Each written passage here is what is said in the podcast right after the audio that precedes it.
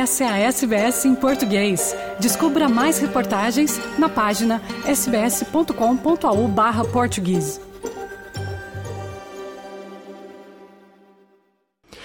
Os portugueses vão às urnas em 10 de março para eleger os membros da Assembleia da República e, consequentemente, um novo primeiro-ministro. E até o momento, mais de um terço do eleitorado não sabe em quem vai votar.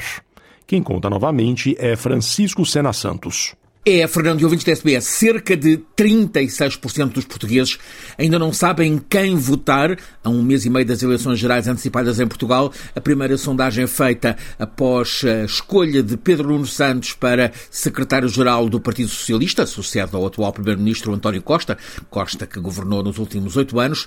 A sondagem da Intercampos para o Jornal de Negócios, o Diário Correio da Manhã e a CMTV revela que cerca de 36% dos inquiridos ainda não sabem em quem votar nas eleições antecipadas de 10 de março. Facto relevante, o Partido Socialista não só lidera as intenções de voto, como aumenta a vantagem sobre a coligação AD, que envolve o rival à direita, PSD, aliado com o CDS. CDS, partido que neste momento não tem qualquer deputado no Parlamento.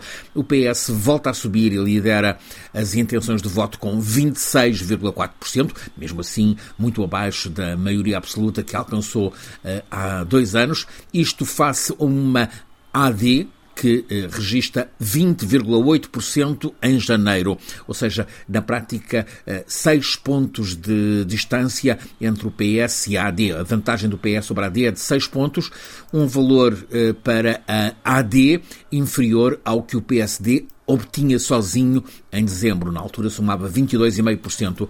A coligação AD é penalizada pelo crescendo do partido Chega, que na direita, mais à direita, está a aglutinar muito voto de protesto. Este partido, liderado por André Ventura, que arrecada 16,6% das preferências dos inquiridos, mais 5 pontos percentuais do que no barómetro de há um mês, está a escassos 4 pontos da AD. Na esquerda, o Bloco, o Bloco de Esquerda, mantém o quarto lugar, 7,4%, mas desce. Em dezembro obtinha 8,8%. À direita, a Iniciativa Liberal também cai, mais de um ponto percentual, mantém-se no quinto lugar com 5,4%.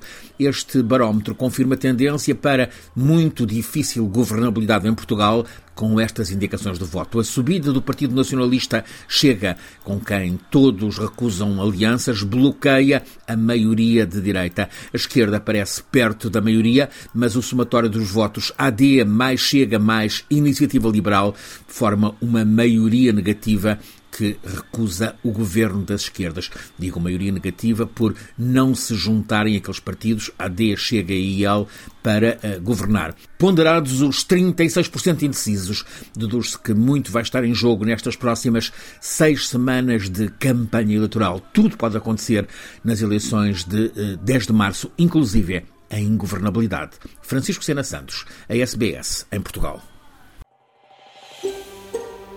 Quer ouvir mais notícias como essa? Ouça na Apple Podcasts, no Google Podcasts, no Spotify ou em qualquer leitor de podcasts.